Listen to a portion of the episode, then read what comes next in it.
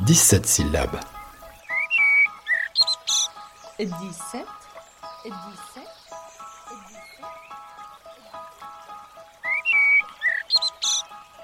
C'est le plus connu de tous les haïkus. Et même si vous ne connaissez pas le poème bref, vous avez toutes les chances de le rencontrer.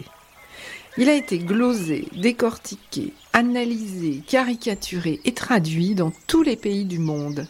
Mais pourquoi donc un tel succès? Vieille mare, une grenouille plonge, bruit de l'eau. Vieille mare, une grenouille plonge, bruit de l'eau. kawazu tobiko mizu no oto. Furuike ya kawazu tobiko mizu no oto. Matsuo Basho, grand maître de haïku, avait déjà 42 ans lorsqu'il l'a composé. Il participait à un concours sur le thème de la rainette ou petite grenouille verte. Les poètes inscrits devaient présenter 20 paires de haikai chacun. La légende raconte que Basho avait du mal à trouver la première image de ce poème. Un disciple lui proposa de commencer en première ligne par une image plus classique de la poésie d'alors. Des roses jaunes. Mais Bachot refusa. Il ne le sentait pas, car cela ne correspondait pas aux images de simplicité, voire de trivialité qu'il cherchait à imposer. Il préféra donc l'eau croupissante d'un vieil étang. Il remporta un certain succès avec son haïku, mais ne put être départagé de Senka, son rival, qui de son côté avait proposé Attendrissante la rainette accroupie sur une feuille qui flotte.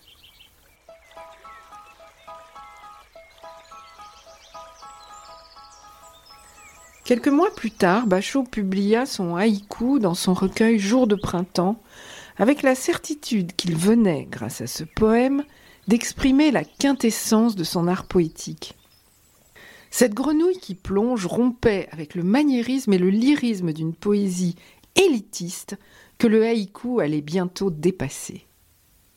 Effectivement, le haïku avait trouvé avec ce tercet son ADN. Une composition en 5, 7, 5 syllabes, la mention d'une saison, le printemps, grâce à la grenouille, et une rupture, dite césure, en troisième ligne, qui vient scinder la scène en deux. Surtout, Bachot, avec ce poème, précisait l'esprit du haïku. Une sympathie pour le vivant, et même les choses les plus humbles de la nature. Une extrême simplicité.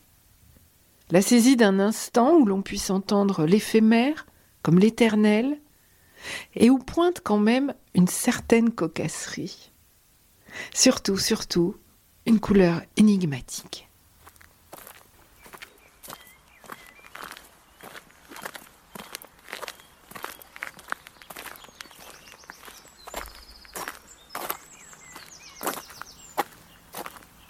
Face au mystère du plus célèbre des haïkus, les traducteurs se sont tirés les cheveux pour accentuer tel ou tel autre de ces aspects.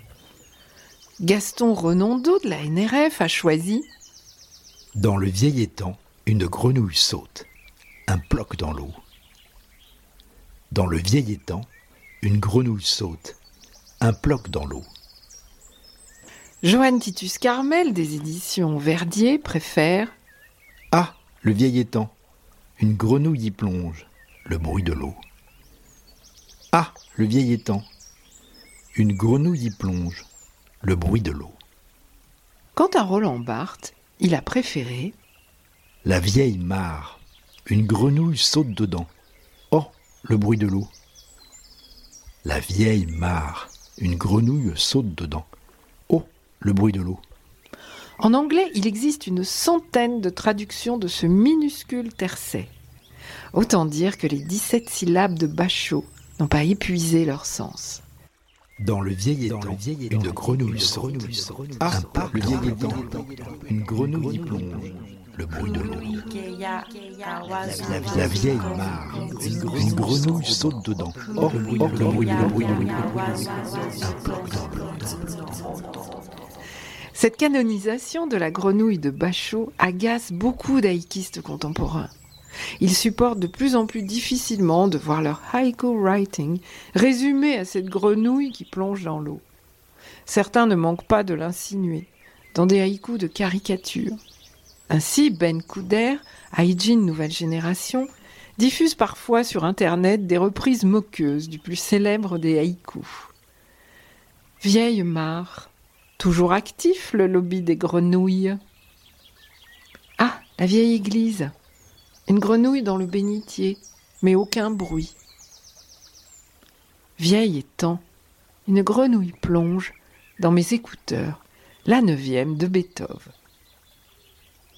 Reste que ce vieil étang et ses eaux stagnantes continuent à nous intriguer. Dans un environnement naturel si solitaire, qui les contemple? Qui entend sauter la grenouille? Et surtout, pourquoi choisit-il de nous en parler et d'en faire poème? Avec ce haïku de Bachot et son histoire, nous avons exploré un classique du genre qui garde toujours sa force et sa puissance d'évocation. Retrouvons-nous donc pour d'autres haïkus et d'autres histoires dans les prochains podcasts de 17 syllabes. À bientôt! 17 syllabes.